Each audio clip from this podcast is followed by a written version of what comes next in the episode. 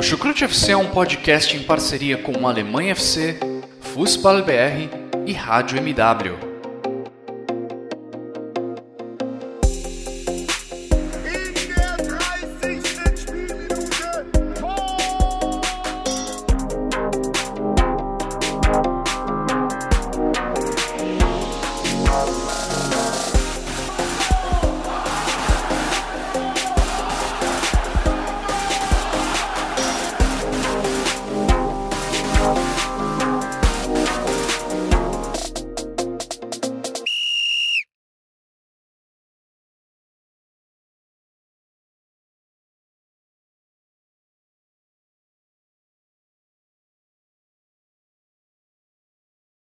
Sejam muito bem-vindos, fãs da Bundesliga. O meu nome é Guilherme Ferreira e eu recebo vocês para mais um episódio do Chucrute FC, dessa vez para falar sobre a 13ª rodada do Campeonato Alemão, a última rodada de 2020, um ano maluco em que tivemos interrupção do campeonato ainda na temporada passada, diversas rodadas sendo disputadas sem a presença do público, algumas com presença parcial do público nas arquibancadas.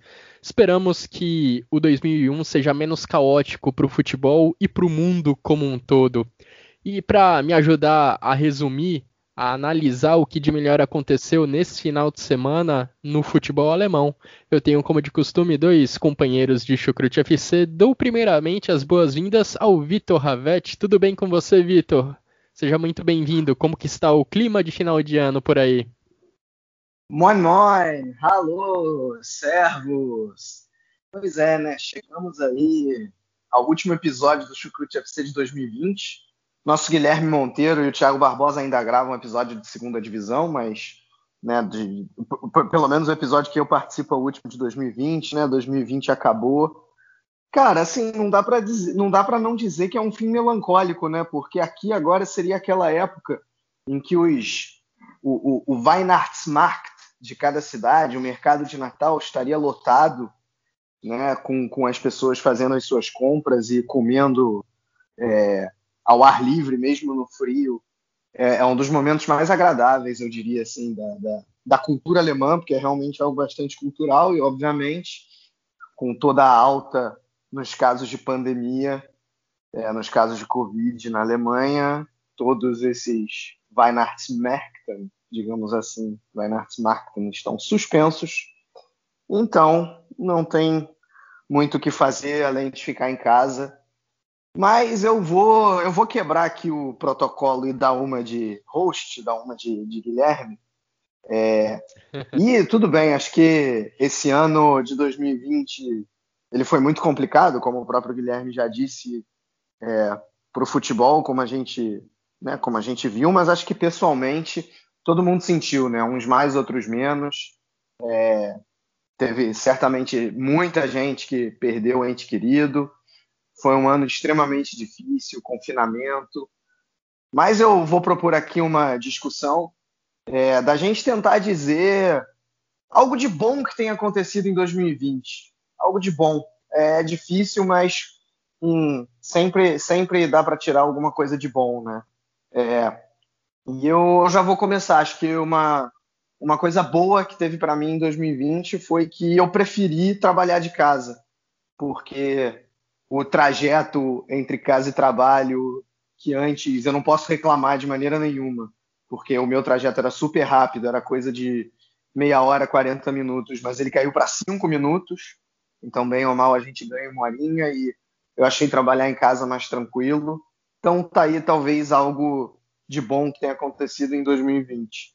E vou, vou ir além e dizer de algo que aconteceu de bom para a sociedade, foi ver que talvez as pessoas tenham podido passar mais tempo com as suas famílias, né? Que antes é, não acontecia. Deixando claro, 2020 foi um ano péssimo para a sociedade. É, pessoalmente, para cada um, acho muito improvável que ele tenha sido bom. Mas de vez em quando é bom fazer um exercício de algo de bom que tenha acontecido e faço convite aos meus companheiros de chucrute. Ah, legal esse exercício, Vitor. E entre esses. Tentando escolher né, uma coisa positiva desse ano, eu vou bem no que você falou mesmo, sobre a possibilidade de estar próximo da família. Eu comecei o ano morando em São Paulo. Começou a pandemia, eu fiquei basicamente três meses sozinho dentro de um apartamento que não é grande. Mas aí no meio da pandemia, em meio a diversas notícias ruins também que eu tive pessoalmente, eu tive a oportunidade de voltar para casa dos meus pais e ter essa companhia deles, ter essa proximidade ao longo desses últimos meses foi foi bastante importante e acho que é o que fica de significativo para mim desse ano, num ano em que eu em tese estaria longe, estaria em São Paulo, e num ano em que eu fiquei boa parte do tempo sozinho durante a pandemia, fui acolhido novamente aqui pelos meus pais e pude, pelo menos ao lado dele, passar por esse 2020, que de fato não foi fácil, na mesma Xará. Seja muito bem-vindo, Guilherme Monteiro. Valeu, Xará. Pô, vocês estão querendo fazer chorar aqui, velho, porque acho que para 2020, cara, foi um ano muito difícil. Em qualquer aspecto da nossa vida, eu vou trazer aqui, não sei se todo mundo sabe, mas eu quase perdi meu avô, velho. Esse maldito vírus, uh, sei lá, deixa eu respirar aqui um pouco. Uh, ele basicamente pegou, deixou meu avô internado por cinco dias aqui no Rio de Janeiro Uh, e felizmente agora ele está um pouco, ele está melhor, né? A minha avó também teve a Covid. Ela não ficou em estado grave, ponto de ser internada, mas perdeu totalmente o paladar. E acho que a única coisa de bom é que eu também pude me aproximar dos meus avós. Meus avós me criaram, eu tenho 19 anos de idade. Pelo menos metade da minha vida eles me criaram. Sabe, quando você viu a, a morte ali um ente que cuidou de você durante metade da tua vida, podendo se esvair, sair assim, véio, é, é, é bronca, é difícil. Inclusive eu gravei chucrute aqui com eles lá no, ele no hospital. Mas eu, naquele dia eu não pedi dispensa do programa por causa que era um fugere urbem, né? como diz uma expressão em latim de fuga da realidade. Então eu, eu aquele dia ali eu, eu aproveitei mesmo para gravar e esquecer um pouco desse momento difícil que eu passava pessoalmente. Uh, e, e, é isso, acho que a única coisa única coisa positiva de 2020 para mim, pessoalmente, foi isso, ter me aproximado da minha família, porque de resto, esportivamente, ontem a gente teve uma, uma vitória uhum. boa, mas de resto também foi esportivamente um ano difícil, a vida pessoal muito turbulenta, uh, e é isso, não tem muito o que dizer, acho que eu gostei desse exercício aí que o Vitor trouxe, mas não tem muito que, que me alongar sobre 2020 não, porque esse ano, por exemplo, agora, esse momento, já estava pronto para mim ir para Brasília. Eu rever meu pai, que também é um cara que mora distante de mim, assim como o Xará. Imagina para o Xará como se deve ser ficar longe da família dele. Ele que é da... Vou entregar aqui para onde você é. Você é da Bahia. Poxa, ficar longe dos seus Sim. pais aí em São Paulo, é, confinado, deve ter sido muito horrível também. Assim como para mim, às vezes não ter a companhia de um pai.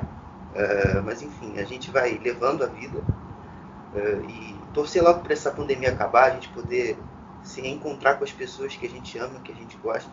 Tô com saudade demais para ir para Madureira, que é onde eu estudo, pegar um engarrafamento, conversar com a galera da faculdade, às vezes também que a galera é boa, é importante a gente também ter esse convite social e, e a gente seguir a nossa vida num, num, num círculo normal.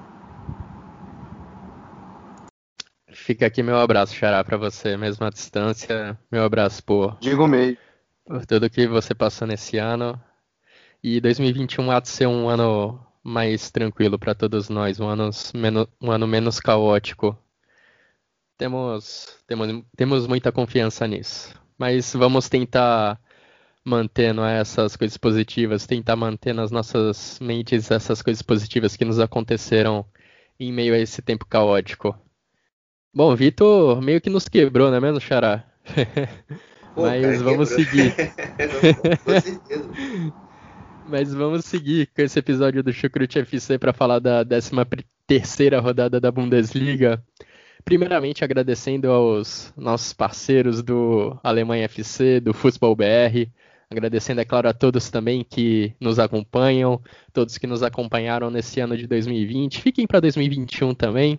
Se você está conhecendo o Chucrute FC por agora, a gente está disponível no Google Podcasts, no Spotify, no Deezer, em todos os agregadores de podcasts. Também disponibilizamos nossos episódios no YouTube. Então fique com a gente, acompanhe o nosso trabalho, que aposto que vai valer a pena. Você vai curtir muito mais o futebol alemão com a gente. E quem está curtindo bastante a Bundesliga, quem curtiu bastante nessa semana, foi sempre ele, o Bayern de Munique. Bayern de Munique que tinha uma tarefa complicada nesses últimos dias. Enfrentou justamente as duas únicas equipes que estavam sem derrotas até aqui no campeonato alemão: Wolfsburg e Bayern Leverkusen. Mas Hansi Flick e seus, seus comandados não viram grande dificuldade nisso não. Venceram os dois jogos, derrubaram os últimos dois invictos do campeonato. Neste sábado, passaram pelo Bayer Leverkusen lá na Baia Arena. E foi um jogo complicado, decidido só nos acréscimos do segundo tempo, com dois gols dele, Robert Lewandowski, agora eleito o melhor jogador do mundo, segundo a FIFA. Mas olha, principalmente no primeiro tempo, foi uma partida complicada para o Bayern de Munique, não é mesmo, Vitor? Porque ali nos 45 minutos iniciais foi ali uma constante batalha para ver quem conseguia superar a pressão do adversário no campo de ataque, para ter ali o controle da bola no meio-campo. E o Leverkusen, pelo menos na minha visão, venceu essa batalha, teve mais a bola ali no meio-campo, conseguiu controlar mais o jogo, a posse de bola, como gosta o seu treinador, o Peter Boss e como o Peter Bosz já fez em outras oportunidades enquanto treinador do Bayern Leverkusen contra o Bayern de Munique. Peter Bosz é um cara que dificulta muito a vida do Bayern de Munique e não foi diferente dessa vez nesse sábado. É, foi, foi, acho que foi bem isso que você falou, né? E eu, eu confesso que eu até fiquei surpreso com, com, a, com a maneira que o jogo se desenvolveu, principalmente nesse primeiro tempo, porque se a gente for lá atrás e lembrar é, do duelo entre os dois. No primeiro turno da, da, Bundesliga passada, ainda antes da pandemia, o Hansi Flick tinha recém assumido é, a equipe, se não me engano, ou então era um dos últimos jogos do Kovac, mas seja como for, é, e o Bayern Leverkusen venceu aquela partida, mas com uma estratégia diferente, né? É, foi um Bayern Leverkusen que esperou mais uh, e, e, tentava explorar a velocidade no contra-ataque. Dessa vez não, dessa vez foi um Bayern Leverkusen sem medo, sem medo que eu digo, assim, realmente com essa pressão mesmo que você citou, tentando pressionar lá na frente, valorizando a posse de bola. O Bayern Leverkusen teve mais posse de bola que, que o Bayern Munique no primeiro tempo. Na minha visão, foi até melhor. É... E, cara, por incrível que pareça, e aí já estendendo a, a análise para o jogo como um todo, e não só o primeiro tempo, é... cara, eu não acho que a defesa, por incrível que pareça, assim, a, a defesa do Bayern, de, do Bayern Leverkusen, em termos de sistema, é, não se portou mal não se portou mal. Foi é assim. Quais são, além dos, dos dois gols, é, foram raras as chances do Bayern de Munique na partida inteira. Né? Era, era, um, era um time que pressionava bem, mas que, que quando o Bayern de Munique conseguia superar essa primeira pressão, o time se recompunha rápido e, e, se defendia relativamente bem. Os dois gols do Bayern de Munique, e eu não quero aqui de maneira nenhuma tirar o mérito do Bayern de Munique da partida, mas os dois gols do Bayern de Munique foram presentes da defesa do Leverkusen e presentes individuais, né? Não foram exatamente erros de sistema. Primeiro gol, falha conjunto do Radek com o Tá. É, faltou o Radek berrar, é minha. E o Tá sair da bola e o Radek dar um soco para frente. Aí foram os dois, perderam, se complicaram completamente e a bola caiu no pé do Lewandowski. Aquilo ali não é um erro de sistema, né? É um erro uh, uh, claramente individual. No segundo gol, se ainda pode até dizer, porque tinha uma pressão do Bayern de Munique ali, então o Bayern Leverkusen não soube o que fazer com a bola, mas foi também mais ali um, um, um erro individual, mais uma vez, do Jonathan Tah que entregou a bola para o Kimmich e, e, aí acabou saindo o segundo gol. Então, assim, é, é, não foi. Se você for olhar o desempenho, não foi um jogo ruim do, do Bayern Leverkusen, não. É, talvez eu diria que a única coisa que tenha faltado é no segundo tempo, quando o Bayern de Munique teve mais a bola, mas quando o Leverkusen pegava a bola, é, ele, ele, tentava fazer uma coisa que ele não está acostumado a fazer, a colocar a bola longa, tentando se aproveitar da marcação alta é, e aí entrar na velocidade. Só que não é algo que está acostumado a fazer, então errou na maioria das vezes que tentou executar essa ideia, diferente do Hoffenheim lá atrás. Né, o Hoffenheim lá atrás fez exatamente, adotou exatamente essa estratégia, só que com muito sucesso. É, no segundo tempo, o Bayern Leverkusen não conseguiu, na minha opinião, fazer isso bem e acabou, por, por conta disso, né, não, não, fazendo gols, não, não criando perigo e, e não, enfim, não, não sofrendo no final com esse, com esse gol aí do, do Bayern de Munique e perdendo a partida. Mas, assim, continuo falando, o desempenho do Leverkusen não foi ruim. É, já minha visão sobre, olhando com foco mais no Bayern de Munique, Assim, algumas coisas. Primeiro, é o sétimo jogo em sequência que o Bayern de Munique sai atrás no placar. E, incrivelmente, nos sete jogos, a equipe conseguiu pontuar. É, foram quatro vitórias e três empates. Né? É, isso, para começar, já demonstra uma força mental muito grande da equipe, de, no mínimo, empatar e, em alguns casos, até virar as partidas. Né? Eu acho que, inclusive, essa partida foi vencida na, no, no, mental mesmo. Né? É, agora, é um time que assim não tem, não tem jogado bem, tanto defensiva quanto ofensivamente. O, o gol do Chic foi um golaço é, tiveram duas chances iguais que o Wolfsburg teve na partida de quarta-feira. Só que naquela ocasião uh, a bola não entrou. Né? Uma com Bialek e outra com, com Felipe. E agora parece que o Bayern de Munique, mais uma vez, deixou aquele espaço livre, dessa vez para o Chico finalizar muito bem e fazer um golaço. Né? Então a defesa não está bem, o ataque está é, tá dependendo absurdamente do Lewandowski e do Coman, que saiu machucado, então pode ser um problema. É, é algo assim que, se teve uma coisa que o Flick fez bem depois da saída do Kovac, foi transformar esse Bayern de Munique num time coletivo. Eu não quero dizer aqui que é, hoje o Bayern de Munique está um time igual ao que estava quando era com o Kovac, de maneira nenhuma. É um time muito, muito mais qualidade. Mas é o time que, desde que o Flick assumiu, mais se aproxima daquele do Kovac, porque está dependendo mais da, da, individualidade do Lewandowski e agora do Coman. Na ocasião com o Kovac era mais do Gnabry. É, Leroy Sané entrou e saiu, né? É, é, e não, assim, verdade é que não, não tá indo bem. O Flick até deu uma entrevista após jogo dizendo que era a decisão que ele tinha que tomar e que com o Musiala ele tinha mais chance de vencer a partida, isso ficou provado. É, mas enfim, é um Bayern de Munique que ganha na força mental, que tem uma individualidade muito forte. Claro que ainda tem um coletivo muito forte que nessa partida é incrível, né? Bastou o Kimmich voltar jogar aí 25 minutos, que ele já chegou, acertou ali na marcação pressão e deu assistência para o Lewandowski. Fez total diferença nesse Bayern de Munique, como a gente já vinha falando. Mas assim, achei, é, em termos de chances, um jogo talvez que não tenha sido tão bom, mas um, um jogo que, que acho que agradou aos olhos de, de quem de quem estava né, de quem estava querendo ver um jogo bom. Kimmich impressionante mesmo, né? Uma recuperação física mais rápida do que se esperava. Entrou no jogo quando também eu, pelo menos, não esperava. E quando entrou, resolveu a parada. Foi ele quem forçou o erro do Bayer Leverkusen já nos acréscimos do segundo tempo, no lance em que Robert Lewandowski fez o segundo gol da partida, o gol da virada. Agora, Xará, realmente chama a atenção como os pontas do Bayern de Munique, exceto o Coman, não vivem boa fase. E para piorar, o Coman saiu machucado nessa partida contra o Leverkusen. E aí Sané e Gnabry, que ficaram em campo durante boa parte do jogo, não conseguiram resolver. O Bayern de Munique até acionou eles em velocidade em alguns momentos. O Bayern teve até algumas oportunidades de contra-atacar, de atacar o Leverkusen enquanto a defesa do Leverkusen não estava ali bem posicionada. E eles produziram muito pouco, não conseguiram converter isso em boas chances de gol. Precisou mesmo do Lewandowski, do melhor jogador do mundo, para que a equipe do Hansi Flick saísse lá da Bahia Arena com a vitória. É, esse problema das pontas do Bayern é, é até um pouco reflexo da que a gente falou lá no primeiro programa da, da temporada sobre a, sobre a temporada 2021, questão da parte física, né? O Zané é um cara que se machuca igual bebe água. É um cara assim, muito bizarro nesse sentido. É, o, o, Gnabry, de fato, também não vem numa temporada muito boa. É, eu acho que esse excesso assim de jogos, de uma sequência muito grande, a gente já viu que o Bayern se destacou exatamente pelo aspecto físico, mas, gente, ninguém derrubou, cara. Ninguém consegue manter um padrão uh, durante uma grande sequência, ainda mais que fosse nesse mês de dezembro, que pegou o Bayern e fez igual laranja para você fazer um suco espremeu mesmo.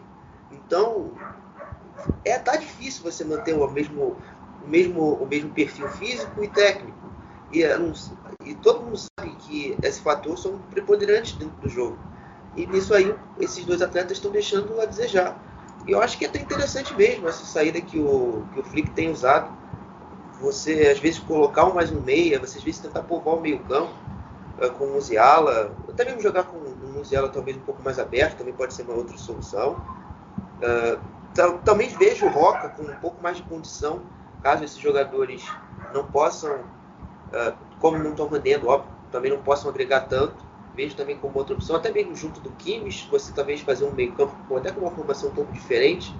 Que, é, Goretzka, Kimmich e, e Roca, que Roca e Kimmich são jogadores assim de característica é, bem próxima, uma, talvez a diferença técnica um pouco um Kimmich um pouco acima, mas em que nesse início de temporada foi até bem subaproveitado na minha visão, porque durante esse efeito Kimmich que eu citava, ele é um cara muito mais interessante ali do que ao invés de usar o Tolisso ou o Rafa Martinez ali na condição. Mas a questão do Roca é uma coisa até um pouco além, pode ser uma questão de adaptação que não tenha sido tão, tão utilizado. E é isso que fica aqui, eu estou na especulação também porque ele não vem entrado. Mas é isso, eu acho que o Leverkusen, por sua vez, é, me surpreendeu bastante. A questão não esperava talvez um controle com bola tão grande eu vendo boa parte do primeiro tempo, eu fiquei na minha mente, poxa, eu acho que é a primeira vez que eu vejo uma equipe conseguir controlar o Bayern das duas formas, tanto com e tanto sem bola. Porque o Bayern não conseguia ter a posse ali para si o tempo todo. O Leverkusen conseguia circular bem, conseguia sair bem da pressão, como o Vitor falou. É, e é isso. Acho que, acho que o ponto do Leverkusen é ainda mais positivo. O que, o que é triste é a questão das falhas individuais, né? Porque você vê que o Leverkusen vinha jogando bem, tendo uma sequência boa, às vezes você falha dessa forma e pode dar uma baqueada em você e, e te complicar para uma sequência uh, no futuro. Acho que também no sentido de hierarquia do Bayern, eu acho que ficou mais claro também isso. Porque o Bayern hoje é uma equipe que tem hierarquia técnica e psicológica. Você vê que todos os jogos que o Bayern, por mesmo que ele saia atrás, ele não consegue perder o controle do jogo é, ele sempre está ali com a cabeça focada, consegue se encontrar um, algo maior, uma força ali, para fazer com que ele chegue até o empate e às vezes até a virada, como foi nesse jogo. Eu acho que para a gente conseguir quebrar essa hegemonia, tanto nesses dois aspectos, além do tático, é uma questão de você fazer o mais difícil, que é ganhar o campeonato. Que aí, opa, a gente, a gente tem confiança, a gente sabe do nosso potencial, mas a gente, a gente ainda não é imbatível. Então, acho isso aí falando no, no, ponto de vista do Bayern, dos adversários, né, o Borussia, enfim, dos outros.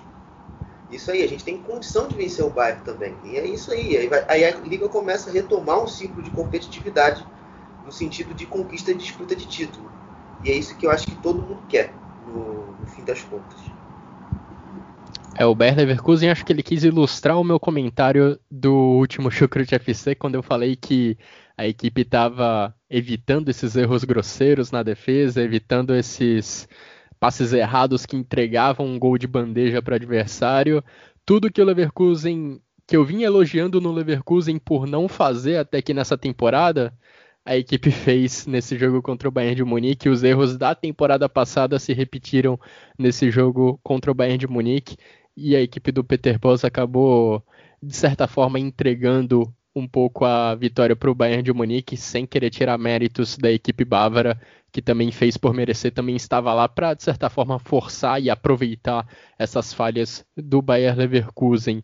E vocês comentaram muito sobre a capacidade do Leverkusen sair da pressão do Bayern de Munique. Eu gostaria, antes de pular para o próximo tema, citar o Edmond Tapsoba, zagueiro que chegou no início de 2020 e que vem sendo uma enorme revelação sob as mãos do Peter Boss. Ele era muitas vezes o responsável por fazer o Bayern Leverkusen sair dessa pressão, dessa marcação um pouco mais adiantada do Bayern de Munique, que não é tão sufocante quanto era no final da temporada passada, na reta final da última Champions League, mas ainda assim é capaz de forçar erros e a tranquilidade, a calma do Tapsoba, além da qualidade dele para dar um passe vertical e fazer o time avançar em campo é realmente impressionante. Curiosamente, o primeiro gol do Bayern de Munique saiu justamente após um passe errado do Tapsoba, mas isso não apaga a qualidade dele no passe, não apaga a boa atuação que ele teve nesse jogo de líderes. E pulando para o próximo tema, a gente vai falar sobre outro jogo que era bem esperado pela, pelo bom desempenho de duas equipes. Bom desempenho nessa temporada, Wolfsburg e Stuttgart mas esse jogo começou bem antes da bola rolar, porque tivemos alguns desfalques sérios do lado da equipe do Oliver Glasner, do lado da equipe do Wolfsburg, porque ali poucas horas, se eu não me engano, a cerca de duas horas do início da partida, o Wolfsburg anunciou que cinco de seus jogadores estavam sendo colocados em quarentena. Dois deles, Arnold e Roussillon, foram diagnosticados com Covid, enquanto o Philipp Schlager e o Sears Leben, um garoto jovem que é pouco utilizado pelo Oliver Glasner, foram também isolados, colocados em isolamento por precaução por terem contato próximo né, com pessoas infectadas pelo Covid.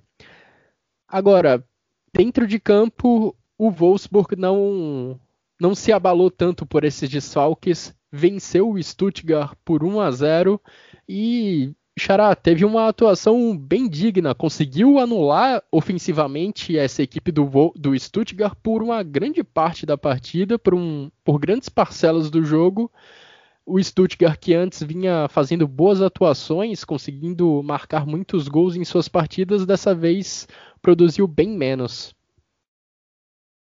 É, eu acho que foi um jogo até mesmo para a gente ver de teste, né? Até que ponto esse Stuttgart pode chegar sem depender tanto assim da principal característica do time, que é o jogo em velocidade, o jogo em transição.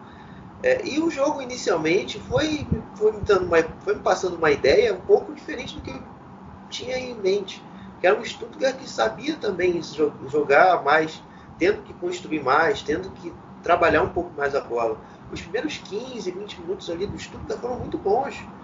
É, usando muito os Ossa ali, os Ossa para sair jogando, saindo a bola mais longa, né? Já que o foco do jogo do Stuttgart era usar muito o Vamanjituka e o Koulibaly pelos lados. Eles desempenharam um bom nível, junto com o Didado também, que eu gostei bastante, apesar de algumas pessoas da, acharem que eu já estou em 2013, 2014 falando de Didago. Para mim ele não é um grande jogador, mas enfim, não podia cair no meio desse lance. Né? Mas enfim, o, o Wolfsburg depois também veio para o jogo, uh, conseguiu desempenhar melhor também nesse mesmo sentido, no sentido de se organizar mais ofensivamente, usando bastante também os seus pontas, os, dessa vez o Stephen e o, e o Brecalo, mas o Brecalo nesse jogo em si não foi tão bem, um cara que teve muita dificuldade até mesmo de dominar uma bola, escorregou diversas vezes no campo, não foi tão produtivo. Eu acho que o ponto alto do jogo do Wolfsburg foi muito Baco, pelo lado direito, um cara que dentro dessa estrutura do Oliver Glasner, ele já foi pouco, de um pouco de tudo, já foi lateral direito, como foi hoje, já foi ponta direita, como foi contra o Trash Frankfurt contra o não contra o Bayern foi volante também enfim, e tá, e tá sendo útil, muito bem nas três funções. Esse cara aí eu acho que é o cara que eu queria no meu time, bom em todos, né? nas três posições diferentes. É, uhum. E é isso. E o Wolfsburg no segundo tempo fez com que o volume que ele teve no primeiro se traduzisse em gol. Uma falta, né? o, o chute do Breco, ela desvia, um bate-repate maluco ali e o Zilas, e o Zilas na Mandituca da Lazar e a bola vai, vai pro gol. É, o gol do Wolfsburg teve um grande componente de sorte mesmo, a cobrança de falta que acabou virando um pinball dentro da área do Stuttgart e acabou entrando mansamente pro gol.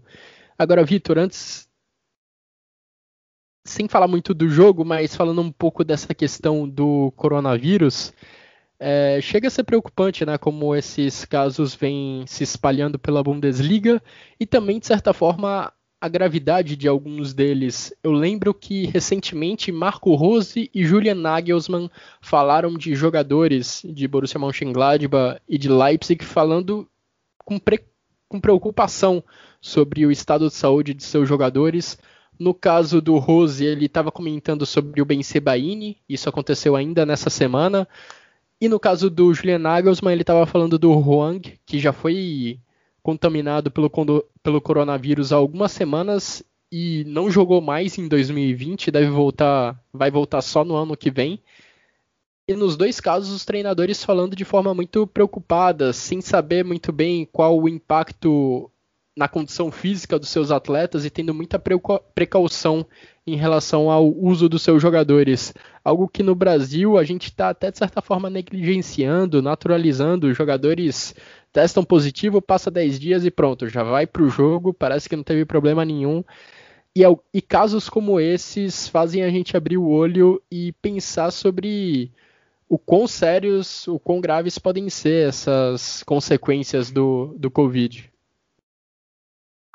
É, eu espero que nenhum jogador precise vir a falecer para tomarem medidas mais drásticas. É, a gente falou aqui que aqui faz, faz coisa de um mês, é, que por coincidência também era um jogo contra o Stuttgart, no caso era o Hoffenheim, é, que tinha um surto de coronavírus. O Hoffenheim até pediu adiamento da partida, e na ocasião a DFB negou. É, e, e, agora tem esse caso aí. Olha lá, o Guilherme até até me corrigindo aqui, dizendo que foi três semanas atrás esse caso do Hoffenheim com, com, com o Stuttgart.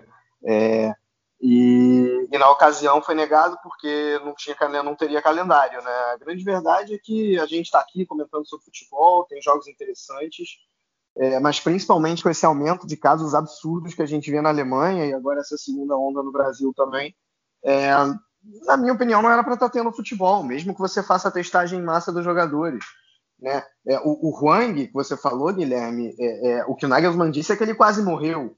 Né? Então, assim, a, a situação é, ela, ela é grave, ela é complicada e tá todo mundo jogando futebol quase como se nada tivesse acontecendo.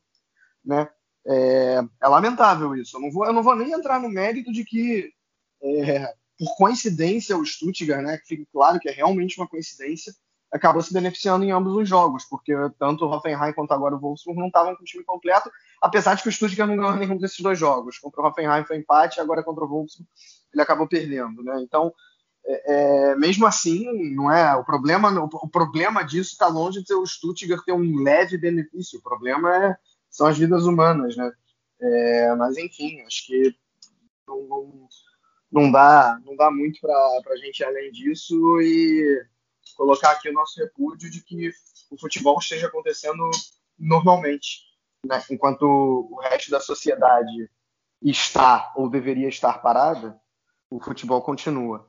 É, em campo, achei um jogo equilibrado, né? Um jogo equilibrado que poderia pender para qualquer um, do, um, dos dois lados, o que faz com que o resultado não seja injusto. Wolfsburg aí na zona de Champions League e o Stuttgart fazendo uma campanha muito honesta. É, como o Guilherme disse, né? Guilherme Ferreira fez um bom jogo. Guilherme Monteiro, perdão, fez um bom jogo também. É, foi um jogo bom, foi um jogo, como eu disse, equilibrado. É, e as e duas só, equipes. Diga, Xará. falando um pouco aí, eu acabei tentando a minha análise no meio.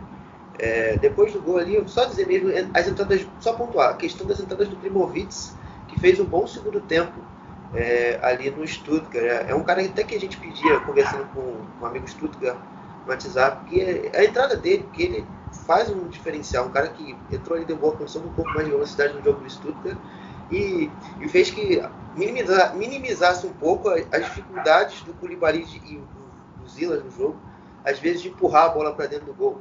E na melhor chance ali que criaram o, o Nico Gonzalez, que teve uma atuação bem ruim hoje, perdeu um gol ali na cara do gol e o Congrati tirou a bola em cima da linha também. É, só pontuar isso mesmo, a boa atuação também do, do Teto Klimovitz, que é um bom jogador aí no Stuttgart. Sim, e o Wolfsburg com essa vitória pulou para a quarta posição, tem 24 pontos. O Stuttgart continua bem colocado, está em sétimo com 18 pontos. Agora, duas equipes que estão ali na parte, na parte de cima da tabela também acabaram tropeçando nesse final de semana. Duas equipes de quem a gente esperava muito no início da temporada. O Borussia Dortmund já vem decepcionando há algum tempo. No caso do Leipzig, esse tropeço é de certa forma uma novidade.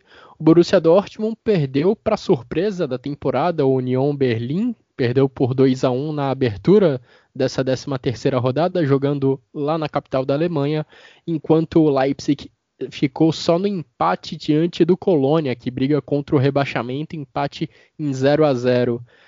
Do lado do Borussia Dortmund, Vitor, o problema me parece que continua sendo a questão de criação de jogadas. O time mal consegue sair da defesa trocando passes, colocando a bola no chão, quanto mais chegar na grande área em condição de criar uma boa finalização.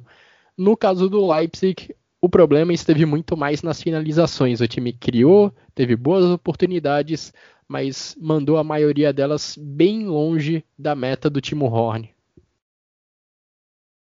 É, assim, começando pelo Borussia Dortmund, né? Longe de mim querer fazer aqui uma avaliação do trabalho do Terzic, que isso seria até maldade, o cara não teve, não teve nenhuma semana ainda. mas a impressão que a gente fica é que são os mesmos problemas que, que existiam com o Favre, né? Assim, o time, o time não mudou exatamente de postura. E eu tô falando dos dois jogos, né? Mesmo o jogo contra o Bremen, que foi vitorioso, foi um pouco melhor do que contra esse, é, do que esse contra o União Berlim, mas assim, nada, nada realmente que mude, né? É, realmente, como você falou, assim, o time tem dificuldade na saída de bola, é, não, não funcionou legal ali com com o Witzel. Quem foi o outro volante? Me ajudem. Foi o Witzel e porque nessa não, não foi nem dela nem da rua. Be, não foi, foi também não foi o Bellingham. Foi o Bellingham. O Bellingham? Não, o Bellingham entrou depois. Foi o Bellingham que estava nesse de? Não, não, Can, Can, Can. Deixa eu conferir. Foi ah, o Can, foi Can, verdade. Foi o Can, exatamente. Enfim, não funcionou legal. Talvez a ideia com o Can seja é, um pouco mais de proteção na defesa, mas sei lá, não, não achei que funcionou, funcionou legal, não. Né? E além disso, o velho problema de, é, de enfrentar defesas com bloco um pouco mais baixo, né? É, não conseguiu não conseguiu furar a defesa. Eu acho até, é, assim, eu não, não gosto da ideia de que, de que o Mucuco seja titular é, em princípio, porque ele é um garoto de 16 anos, então queima etapas, apesar de que ele foi bem no jogo, né? Fez até um gol, mas a impressão que eu tenho é que o time funciona melhor taticamente, é, com uma referência. Acho que, é, é, inclusive, acho que era isso que estava faltando quando ele não era titular depois que o Haaland se machucou. Né? Não que todos os problemas tenham sido solucionados, mas funciona um pouco melhor, mas muito pouco. E defensivamente, cara, assim, incrível, né? É, os mesmos problemas da temporada passada, sofrer gol de bola parada, cara. Contra o Colônia, dois gols de bola parada sofridos é, é, é em escanteio, né? E o time perdeu. Agora contra o União Berlim, a mesmíssima coisa. É, é, algo definitivamente a ser corrigido, sabe? Mesmo, mesmo nos tempos bons do Dortmund, no, nos poucos momentos bons do Favre, o time tinha esse problema, né? Acho que a única coisa boa é realmente o Rafael Guerreiro nessa partida, que ficou tentando dar, dar aquele passe de ruptura, conseguiu no gol do Mucuco, já tinha conseguido antes, com o próprio Mucuco ele tinha colocado na trave. É o único jogador realmente que você consegue tirar alguma coisa. Royce e Sancho em fases péssimas, péssimas, péssimas. O Sancho não é nem sombra do jogador que foi é, nas duas últimas temporadas. Então, assim, não tem nem o que dizer. Há muita coisa para corrigir nesse Dortmund. E, assim, se continuar assim, até a vaga na Champions League está perigando, né? Porque o time hoje está em quinto lugar. Agora, méritos totais para o União Berlim, né? Que continua muito bem. A gente estava falando, o time está sem o Cruz e agora vem os adversários difíceis. Cara, sem o Cruz, o time conseguiu achar uma maneira de jogar mesmo assim, né? É, se defendendo muito bem, de maneira bastante organizada é, usando um pouco mais a bola longa, mas assim, às vezes, mesmo assim, saindo pelo chão e conseguindo sair dessa maneira, e, e é, enfrentou Bayern de Munique, saiu com empate. Enfrentou o Stuttgart fora de casa, saiu com empate mesmo assim, sofrido ali na, bacia das almas. E agora contra o Borussia Dortmund vence, né? É, então, realmente é uma, é uma temporada de tirar o chapéu para esse União Berlim. É, e, e, passando agora para o Leipzig, Cara, assim, é, o Guilherme falou, ah, foram muitas finalizações e faltou, faltou um pouco mais de precisão. Cara, eu, eu não achei, eu, eu, eu vi um pouco desse jogo, é, vi com um canto de olho, digamos assim, porque eu tava vendo esse e o jogo do, do Gladbach, né? É, e, cara, assim, eu não achei tão, tão bom assim, não. Já vi, já vi jogos muito melhores do Leipzig. Acho que quando você enfrenta o Colônia e você tá brigando pelo título, você tem que vencer. Né? Apesar do Colônia tá numa excelente fase, se defendeu muito bem, né? Assim, defendeu a sua própria área bem. Assim, foram poucas as chances, chances claras mesmo do Leipzig, foram duas ali com o Angelinho e ele acabou perdendo. É, tirando isso, o Colônia foi muito bem. E, e, já vem assim, né? Só uma derrota nos últimos cinco jogos, o que é, o que é realmente incrível. Vai, vai aos poucos é, saindo aí da zona de perigo. Mas voltando para o Leipzig, é, é um time assim que eu já vi mais repertório ofensivo é, tudo bem, ele estava sem o Forsberg, sem o Olmo, é, né, colocando o Raidara atuando como, mais como avançado, junto com, com, com o Zabitzer e com o Poulsen. É, um time talvez um pouco estranho, que no primeiro tempo atuou com uma linha de, de três, é, depois ele mudou para a linha de quatro, né, o que é padrão do Nagelsmann.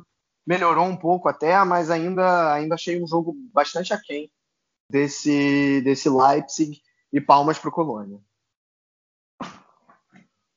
É, palmas para o Colônia, palmas para o União Berlim, que conseguiu essa vitória enorme contra o Borussia Dortmund, e o União Berlim que quase matou o Borussia Dortmund usando as mesmas armas do Stuttgart, que a gente viu o Stuttgart usando há alguns dias no jogo que resultou na demissão do Lucien Favre. Principalmente ali no primeiro tempo, inúmeras vezes o Union Berlim recuperou a bola lá na frente, aproveitando-se de erros na saída de bola do Borussia Dortmund e por muito pouco não conseguiu abrir o placar dessa forma. Os dois gols do Union Berlim acabaram saindo em cobranças de escanteios. E se você, digamos, rebobinar um pouco a fita desses dois gols do Union Berlim, eles surgiram em bolas longas, em saídas da defesa com ligações diretas, buscando lá o, o Awoni. E a partir dessas ligações diretas, a equipe conseguiu os escanteios que resultaram nos dois gols. Mas é isso, né, Xará? O Borussia Dortmund ainda continua com sérios problemas com a bola, seja para sair jogando quando o adversário marca lá na frente, e também quando o adversário marca em bloco mais baixo, quando o adversário fica mais recuado, o Borussia Dortmund também tem dificuldades com a bola aí para entrar na área e realmente criar alguma chance de perigo. São raras as chances que o Dortmund vem criando. É, eu, a gente, como o Vitor falou no início do comentário dele, não dá pra gente ficar julgando o trabalho agora. O cara tem 27 dias de, de emprego. É, mas a gente, a gente esperava, eu pelo menos, esperava uma atitude competitiva, assim como a gente teve contra o Werder Bremen. Eu acho que isso que me chateou um pouco mais do jogo, porque a gente não viu essa replicação. A gente sabe e, e conhece as peças que a gente tinha disponível. Tanto que o, o Terzic, eu acho que nesse início ele procurou muito mais passar confiança para o grupo, é, tentar fazer com que as coisas não, não se perca na gestão desse grupo no início, porque isso também pode complicar um trabalho que mal começou, né?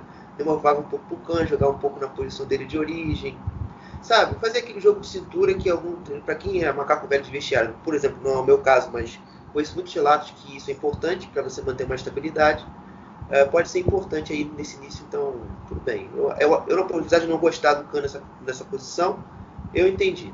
É, e também porque o Khan vinha, vinha bem na zaga, vinha funcionando bem, então eu super entendi mais ainda. Então, enfim. E sobre o jogo, acho que não vou acrescentar muita coisa não. Acho que fica, fica um pouco complicado para o Borussia ter, encontrar alguma outra solução, porque se a gente não consegue circular a bola pelos lados, a gente só tem o Hummels para ser o nosso armador, gente. Isso não dá, a gente precisa ter outras opções. O Hummels é o cara que, teoricamente, é o cara que ele tem que, ter, tem que cumprir a função de sair com o jogo, dar ali uh, uma opção para um passe, sabe? Ser uma opção de bola de retorno.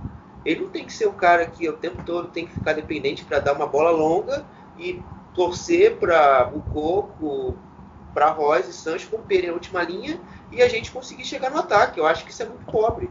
E aí vai de novo o que eu falo. Culpa da diretoria. Culpa de Zork, de Vatsky, que não se atentaram a isso. A gente sabe, tem déficit no mercado, a gente sabe que tem um déficit, 45 milhões, eu acho que é importante também a gente ver essa questão das contas. Mas dava para a gente ter uns, algum outro reforço em algum outro setor do campo. A gente sabe que a nossa zaga tem problemas. O Akanji nesse jogo foi bizarro. Ele falhou pelo menos três vezes no primeiro tempo. Nessas recuperações que Xará cita na, na, antes da pergunta dele para mim. Poxa, gente, eu acho que isso é uma questão de senso. A gente precisava reforçar essas posições. O meio, é um, o meio, o ataque para ser uma opção do Haaland. Também não concordo com o Bococo tem que ser solução o tempo todo. É, e também a zaga, nossa defesa. Isso, isso aí é mais um erro. Isso cara mais um erro. Zork lance, acho que, acho que aquela imagem do Zork quando passa no segundo gol do Friedrich é, é uma das coisas mais emblemáticas do jogo. Porque acho que ali ele reconhece ali que também a culpa também tá. Não era só demitir o Fábio. Sabe? Não porque eu não quisesse que o cara ficasse. Mas que ele também acho que também está começando a sentir que eles lá também têm culpa de não ter entregado melhor para o treinador trabalhar. E aí, e aí a gente está vendo aí no campo equipes que têm teoricamente orçamento inferior ao nosso desempenharem jogos muito melhores que a gente. E, e, e é isso. Acho que frustração é o sentimento que a gente tem desse jogo. É, e, uma necessidade de mudança de perspectiva agora rápida, né? Porque o campeonato também está se esvaindo tempo. O campeonato já está quase na metade. E a gente está muito atrás ali, até mesmo para a gente tentar se manter ali estável numa disputa de Champions League. Já que em jogo e em físico, eu diria hoje que Stuttgart, União Berlim e, e Wolfsburg estão na nossa frente. Então esse período agora, um pouco depois da Copa da Alemanha, um pouco mais sem jogos, vai ser importante também para a gente recuperar esse aspecto físico. É, os quatro primeiros colocados da Bundesliga só tem uma derrota até aqui no campeonato. O quinto colocado, o Borussia Dortmund, já tem cinco derrotas, uma diferença bem grande para esses quatro primeiros que atualmente estão nas posições que levam à UEFA Champions League. Um outro time que também está um pouco abaixo do que esperávamos nesse campeonato alemão, apesar dos ótimos resultados na primeira fase da Champions League dessa temporada, é o Borussia Mönchengladbach. O Gladbach que teve notícias importantes fora dos campos durante essa semana. Nesse domingo, dia em que gravamos o podcast, o Max Eber teve o seu contrato prolongado até 2026 Max Eberl, que é o diretor esportivo do Borussia Mönchengladbach já há alguns anos, é um dos responsáveis pelo processo de reconstrução do clube, um trabalho que vem sendo muito bem feito. Mas no início da semana, o Lars Stindl teve o seu pro contrato prolongado até 2023, jogador já veterano do clube, mas que carrega uma importância muito grande, é um dos líderes desse grupo do Gladbach. Só que dentro de campo, o Gladbach já não vem correspondendo muito bem. Já são quatro jogos consecutivos sem vencer na Bundesliga. O último deles, nessa última rodada, uma derrota diante do Hoffenheim por 2 a 1 A equipe do Gladbach até saiu na frente, mas sofreu a virada em um jogo que também contou com um episódio muito triste envolvendo o Marcos Thuram. Ele cuspiu na cara de um adversário do Hoffenheim. O VAR apontou isso para o árbitro, obviamente, e o Churran foi expulso e depois a sua equipe sofreu a virada dentro de campo. Xará, um período complicado para essa equipe do Gladbach que está tendo dificuldades dentro de campo.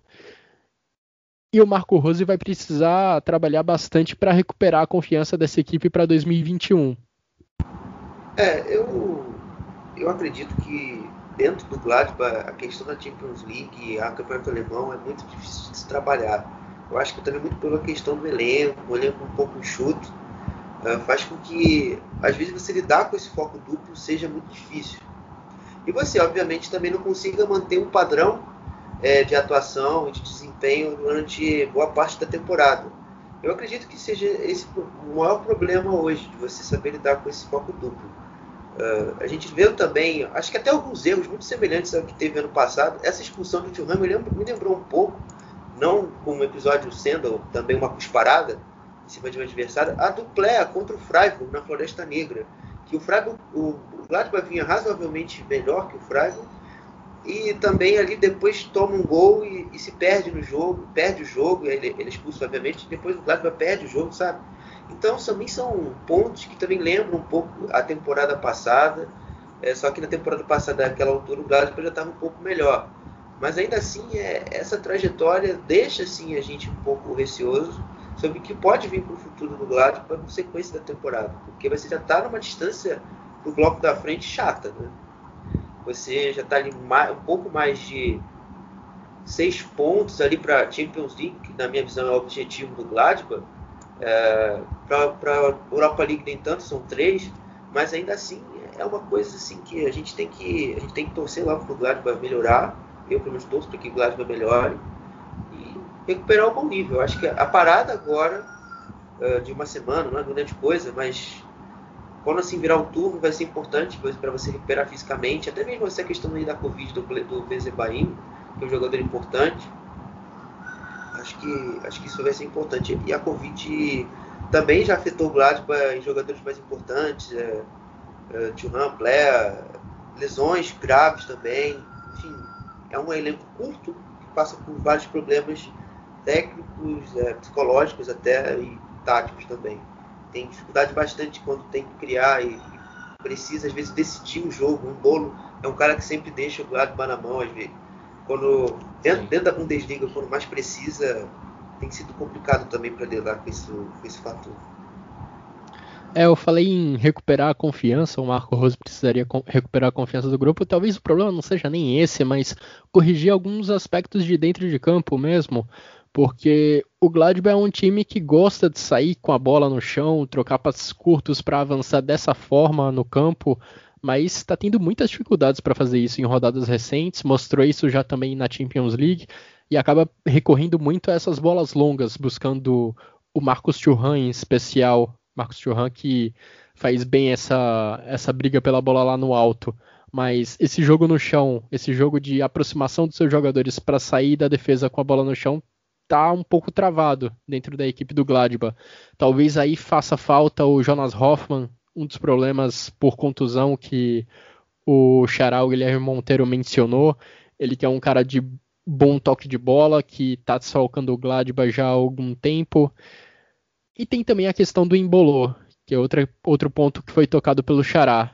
Ele não pode perder tantas chances fáceis de gol, tantas oportunidades claras de colocar o, o Borussia Mönchengladbach no placar. Nesse jogo contra o Hoffenheim, ele foi lançado cara a cara com o Baumann uma vez, acabou desperdiçando.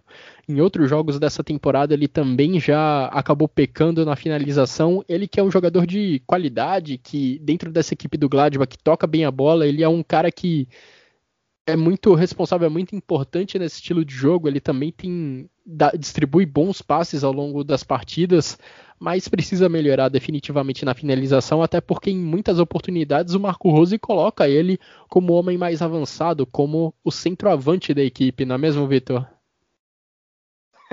Ah, assina embaixo que você falou sobre o Embolo, né? É um cara que briga, é um cara, é um cara que tem qualidades, é um cara que dá o sangue pro time, mas realmente peca demais na finalização, peca demais.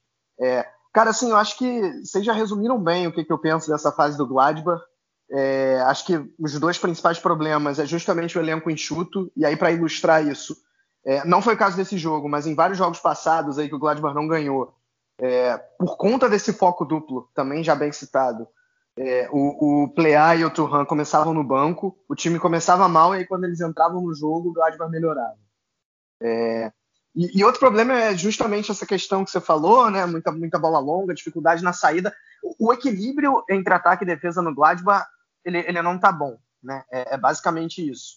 É, é, o, entre os oito primeiros, o Gladbach tem a pior defesa, são 22 gols sofridos, e o ataque tá ali na média, né? Tirando o Bayern de Munique, que tá, tá fora da curva, são 39 gols, você vê todo mundo ali entre os. É, é, acima ali dos, dos 24 gols, quando você olha os oito primeiros. Né? Então, assim, tá, tá razoável.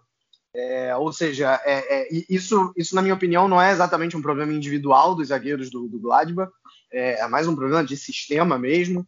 É, é, enfim, então é definitivamente algo a ser corrigido.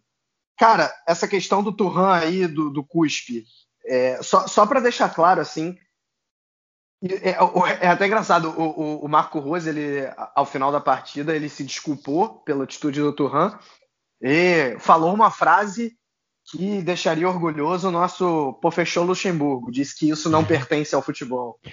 É, agora, assim, isso definitivamente não pertence ao futebol e é muito possível que ele pegue. Cara, ele vai pegar no mínimo, no mínimo, cinco jogos de, de suspensão. Foi inclusive o que aconteceu com o Kabak em episódio semelhante, ou na primeira ou na segunda rodada. No Schalke, é nessa é. temporada já. E ficou, naquele caso foram cinco jogos. É, no mínimo, ele, ele, ele vai pegar cinco jogos, se não for mais, e vai prejudicar muito a equipe do Gladbach, porque ele é muito importante para essa equipe, um jogador inteligentíssimo. Vai, vai fazer falta, né? E, cara, assim, vamos, vamos enaltecer também o Hoffenheim, né? Conseguiu vencer. O Hoffenheim tá com o mesmo problema do Gladbach de foco duplo, né? Só que no caso do Hoffenheim é a Europa League. É, é, um time que muitas vezes também tem um desempenho melhor do que o resultado, também ataca bem, mas não defende tão mal e nessa partida acabou levando a melhor. É, Kramaric muito bem, enfim, e tá aí, mas tá aí, tá aí no meio da tabela. É, Hoffenheim que passou muito tempo dessa temporada sem o Kramaric, por contusão, por Covid, e o principal jogador do Hoffenheim ficou fora de combate por um longo período, agora ele está de volta e contribuindo para a equipe do Sebastian Hones. E agora vamos passar pelos outros jogos da rodada, começando pelo Mainz contra Werder Bremen, que terminou com vitória dos visitantes. Vitória do Werder Bremen com um gol no finalzinho do jogo, gol do jovem e estreante Eren Dinksy, jogador novo da equipe do Florian Kofeld, acabou sendo decisivo para essa vitória importantíssima entre dois times que estão na metade de baixo da tabela. Ainda no sábado também tivemos a vitória do Eintracht Frankfurt também fora de casa. A Eintracht Frankfurt venceu por 2 a 0 e quebrou uma sequência de nove jogos sem vencer na Bundesliga, sequência terrível que foi colocada ao fim. E o Eintracht Frankfurt também teve uma novidade. Teve o brasileiro Tuta em campo, zagueiro brasileiro que ainda não teve muitas oportunidades sob o comando do Adi Rutter, mas teve essa oportunidade, saiu como titular na equipe do Eintracht Frankfurt. Ainda no sábado tivemos, adivinhe, uma nova derrota do Schalke 04, dessa vez diante do Arminia Bielefeld. Lembrando, nessa semana o Schalke 04 também perdeu para o Freiburg, depois da derrota contra o Freiburg, Manuel Baum foi demitido. Já é a segunda troca de treinador do Schalke 04 nessa temporada.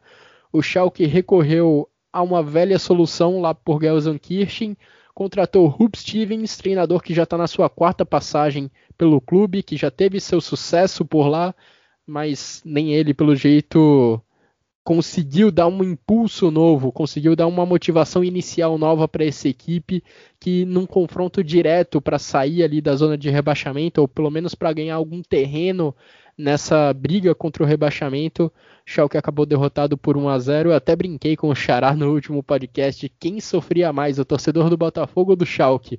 O Botafogo ontem venceu, o Schalke ainda aguarda pela sua vitória. E ó, tá só dois jogos do recorde do Tasmania Berlim, que ficou, três, lembremos, três, três jogos. Ah, dois três empatar, jogos. não?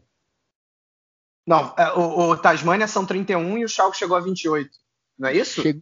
Acho que chegou a 29 o Schalke. Já chegou a 29? Ih, rapaz, então, então eu tô. Podemos eu tô confirmar errado. aqui, mas acho que foi 29 de qualquer forma, o recorde se aproxima, um recorde que seria histórico para essa equipe que tem tanta, tanta tradição na Bundesliga. E fechando esses outros jogos, nesse domingo nós tivemos a vitória do Freiburg diante de outra equipe que está muito mal nesse início de Bundesliga, o Hertha Berlim, que vinha até fazendo uma boa campanha como visitante no campeonato, foi derrotado por 4 a 1. Já são três vitórias seguidas do Freiburg nessa Bundesliga, o único na Bundesliga com esse retrospecto de três vitórias nos últimos três jogos, vem conseguindo subir bem na tabela nessas últimas semanas. Vitor Xará, quais são seu, seus destaques dentro desses jogos? Eu vou tentar Bom, então passar rápido aí. Não, vai lá, vai lá você primeiro, Guilherme. É, o, acabou de ser uma notícia aqui fresquinha aqui, ó. O Schalke deve deve estar tá procurando agora é, mais um cara para ser diretor esportivo, né? Parece que dentro do Schalke já se pensa que o Joachim Schneider já não presta mais, né? É, com essas demissões aí, a chegada do e a chegada do Hulk Stevens para tentar suprir agora essa, esse problema do Schalke. O Mais também está com problema no sentido de diretor esportivo. Parece que o Christian Heidel, que já foi diretor esportivo deles, deve estar de volta também no lugar do Robin Schroeder. Então, outra mudança interna. Mas o meu destaque para a rodada em si vai ficar para a equipe do, do Hertha Berlim, novamente. Uh, não tenho antipatia pelo Hertha, gente, mas é porque a situação cada vez piora. As dificuldades do Hertha se somam e os níveis e os níveis de, de atuação também se somam e todos eles num nível muito abaixo do que o elenco tem. Uh, hoje contra o Freiburg, o primeiro tempo foi difícil de você acompanhar porque 20, pelo, menos 33 minutos, o primeiro chute do Hertha no jogo foi com o Mittel estacionando no 33 então, cara, você ficar 33 minutos numa partida sem fazer um chute no gol é, é complicado, não? mas você conhecendo o potencial técnico que esse time tem. Uh, no segundo tempo deu uma leve melhorada. É, o Di Rosum ali conseguiu se criar bastante em cima do Schmidt. O Schmidt que já é mais experiente também, uh, jogou muito no jogo contra o Schalke, jogou bastante tempo. Pode ser também um sinal de desgaste, já que o Freiburg é uma equipe que se dedica muito também defensivamente. E no final das contas, uh, eu acho que cabeças também devem rolar lá também por Berlim. a cara do Michael Pitts no final do jogo foi mostrada pela TV, não foi nada positiva. Talvez aí nos próximos dias a gente também veja uma mudança no comando técnico do Hertha. O Abadia aí pode estar, ter feito seu último jogo aí no Hertha Berlim. Eu tenho algumas coisas a falar também, só confirmando aqui, eu estava errado, óbvio, Guilherme estava certo, foi a 29 partida do Schalke sem vitória, faltam duas para atingir aí o recorde do Tasmania Berlim. É, bom, eu vou destacar o outro lado, né? O Arminia, que nos jogos diretos tem, venceu. Venceu mais, venceu Colônia, venceu Schalke. É, foi suficiente para colocar a equipe aí, pelo menos na zona do playoff, já a quatro pontos é, do Mainz, o que é um bom, o que é até um bom desempenho, eu diria. É, e tem chance, de repente, até de, de forçar o Colônia, que está bem também, como a gente já falou, é, nessa briga aí para não cair. Né? É, jogando bem contra quem tem que jogar, digamos assim. Se tivesse vencido o Freiburg, terminaria de maneira perfeita essa, esse duelo direto aí. Mas e Werder Bremen? O Werder Bremen uma, com uma postura inesperada e diferente em relação aos últimos jogos, é, tendo mais a bola no pé, teve 58% de posse de bola, tentando construir é, é, é do, do, chão, né, é, é, sufocando mais e demorou até sair o gol. Né? Acho que se ficasse empatado, talvez não fosse o resultado mais justo. Bremen vence a primeira depois de oito partidas. Kofeld estava pressionado, consegue aí um alívio. É, contra um adversário direto também, porque ao que parece é, o Bremen já olha mais uma vez mais para baixo na tabela do que para cima. Então, vitória importantíssima, é, mas que chegou até a esboçar uma reação ali no, no, lá pela nona, décima rodada. É, volta a ter um desempenho péssimo. Mateta e Quaison, que eram os dois, os dois únicos destaques em quem é, o torcedor do Mais podia se apoiar, estão em fase ruim. Então, a situação do Mais muito complicada.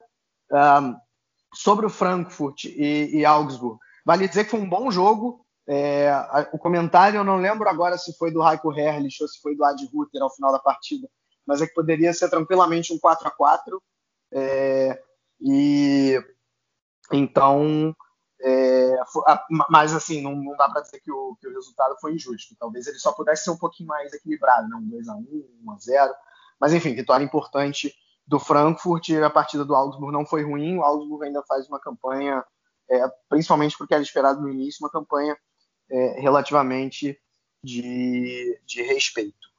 Né? Bom, e é, esse Freiburg e Hertha, concordo completamente aí com, com o Guilherme, é complicada mesmo a situação do Hertha, é um time muito abaixo do esperado, que só está três pontos, só tem três pontos mais do que o Arminia, é, o que realmente complica bastante a, a situação. É, e tem uma explicação para eu saber bem o número de jogos sem vitória do Schalke 04 na Bundesliga, Vitor. Eu tenho um bloco de notas aqui no meu notebook em que eu faço as anotações, em que eu preparo a pauta, né, para apresentar aqui o podcast. E toda semana eu basicamente limpo ele inteiro, eu apago ele inteiro e escrevo tudo que eu vou falar ali naquela nova semana.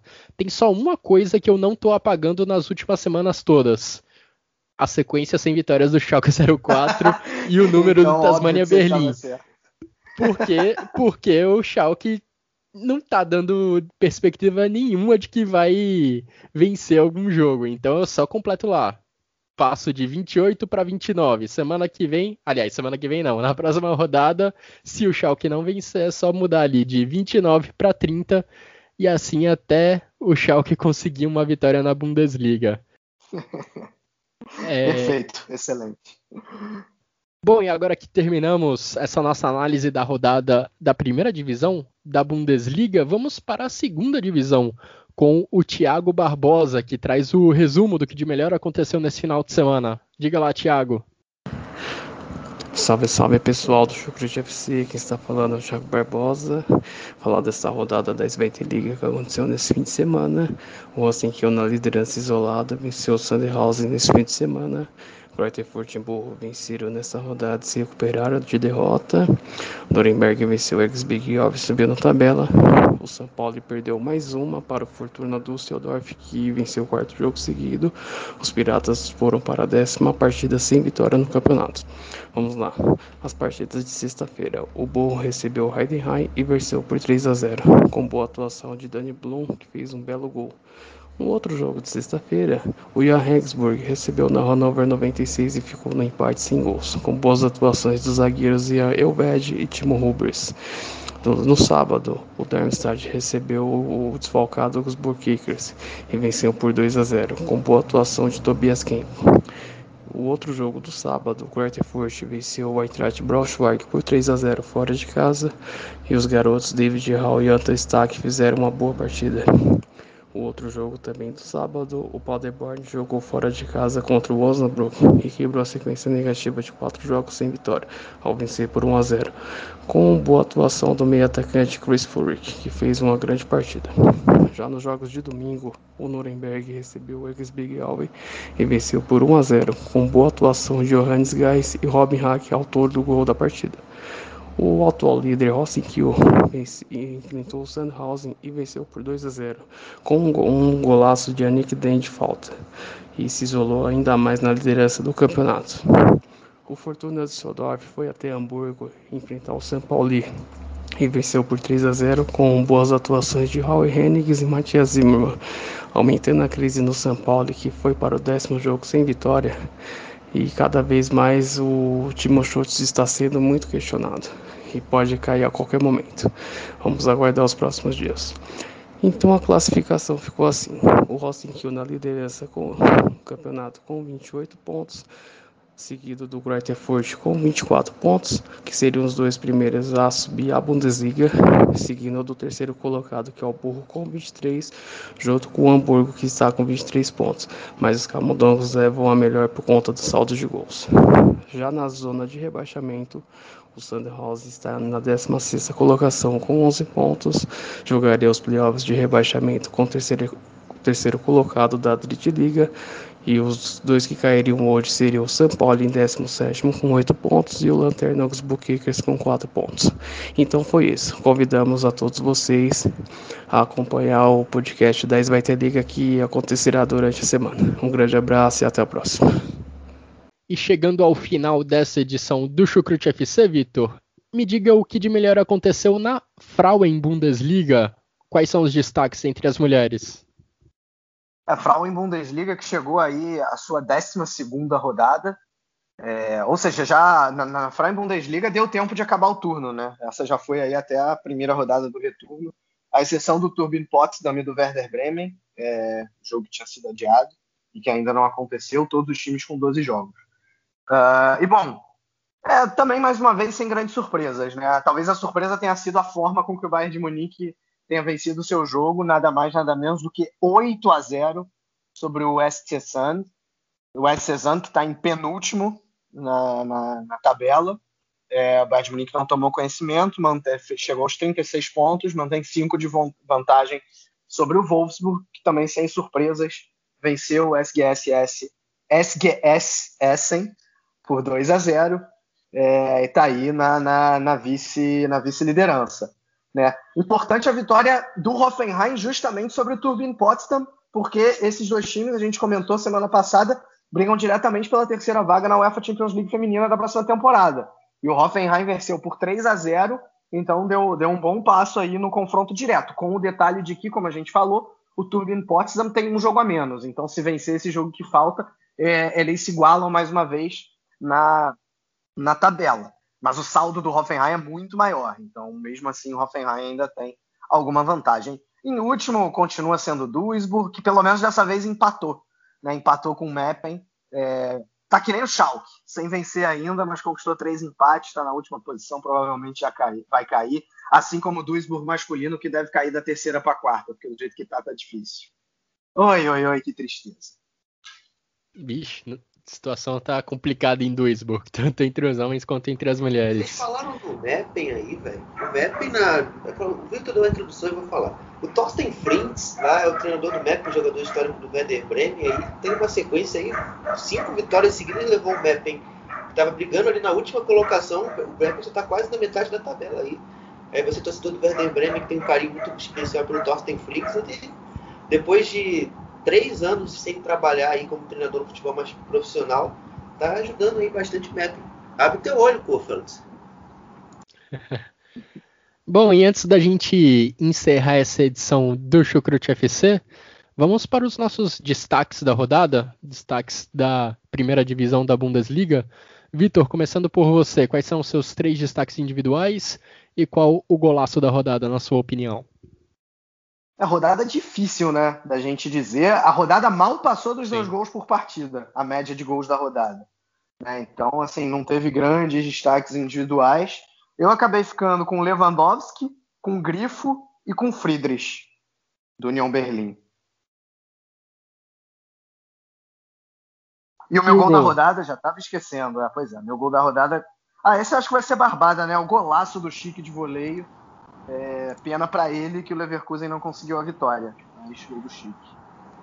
Cara, impressionante. Eu, eu juro para você que eu não tô te copiando, mas os meus quatro votos são exatamente esses. Friedrich, não, realmente não foi difícil essa rodada para escolher, é. então acaba que né, não tem muito Mas mesmo o Friedrich, que é um voto meio assim, fora do normal, digamos, a gente acabou coincidindo. E o Chique realmente barbado um golaço que ele marcou contra o Bayern de Munique. E você, Xará, quais são seus votos? Bom, eu vou ficar com o Kloss, do Arminia, o Lewandowski e o Dink, lá do Werder Bremen, fazendo uma, um pouco mais simbólico. E o gol da rodada tem como, é o Chique. Não tem muito para onde fugir também. Assim como a rodada do meio de semana, uh, ficou muito difícil da gente fazer alguma seleção de rodada essa questão muito atropelada de rodada faz com que os níveis dos jogos caiam e a gente também tenha mais dificuldade para até mesmo estabelecer uma seleção melhor qualitativa. Pois é, o 2020 da Bundesliga já terminou, mas o primeiro turno ainda não acabou. Estamos só com 13 rodadas de campeonato alemão. Mas nós chegamos assim ao fim dessa edição do Chucrute FC. Agradeço a você, Xará, agradeço ao Vitor pelas análises feliz e Natal, pelos comentários. Feliz ano novo para todo mundo. Um feliz Natal, um feliz ano novo a todos também que acompanham o Chucrut FC. Espero que vocês continuem com a gente em 2021. Mas ó, ainda tem o podcast do Xará e do Thiago Barbosa sobre segunda divisão. Já já ele entra aí no, no feed de vocês. Exatamente. Mas da minha parte. Eu... Fala, termina, só fala, tem que falar, tem, tem que falar. Mas da minha parte eu deixo a todos vocês que acompanham o Chucrute FC os meus votos de um Feliz Natal, de um ótimo 2021. Pode concluir aí, Xará. Não, exatamente por isso. Eu acho que eu... você aí que naquela ressaca do Natal e do Ano Novo, depois de ter enchido a pança de um bom peru que você gosta, um Chester, bota no seu dial aí, bota no seu, no seu agregador de podcast, o nosso programa da segunda divisão, que a gente vai gravar na terça-feira, porque o jogo do Hamburgo com o Karlsruhe ainda é amanhã, no dia 21 de dezembro, aí, ainda tem jogo ainda pela Alemanha. E, e, é isso, eu também não me despedi, ainda não dei Feliz Natal a todos, ainda exatamente por esse, por esse motivo aqui, uh, de, de, ter mais um programa para gravar. Mas talvez, por via das dúvidas, uh, não, nem todo público for caminhar, eu vou mudar um pouco a minha, o meu pensamento anterior e vou vou dar aqui, desejar um Feliz Natal a todos, né? Um próspero ano novo aí que 2021, com vacina o mais rápido possível, uh, eh, para a gente sair dessa pandemia, voltar à vida normal, acho que, que todo mundo quer aí. Também desejar saúde a todo aí, todos os familiares dos nossos ouvintes, o próprio ouvinte em si. Aí que seja, espero que um 2021 bem melhor, bem mais tranquilo do que esse 2020, uh, eh, do que do que foi esse, esse ano. E Xará, na tua introdução, no início do programa, cara, você falou Feliz 2001. Aí eu fiquei pensando assim, cara. Nossa. Será que, será que você não deu uma de Caetano Veloso? Ontem na live dele ele falou Feliz 2001. Eu entendi, pô, ele deve estar tá brincando com Caetano Veloso, né? cara, eu juro que eu não sabia disso, mas. Enfim, se o Caetano Veloso fez, então. Legal, fiz uma coisa legal também. não fiz nenhuma grande bobagem. E finalizando essa edição do Chucrute FC, eu convido todos vocês a fazerem a mesma, o mesmo exercício que o Vitor Ravetti nos sugeriu, que reflitam sobre os momentos positivos que vocês tiveram nesse 2020, que pensem nos momentos pelos quais vocês foram gratos, para que a gente possa começar o 2021 da forma mais positiva possível. Um grande abraço a todos e até a próxima.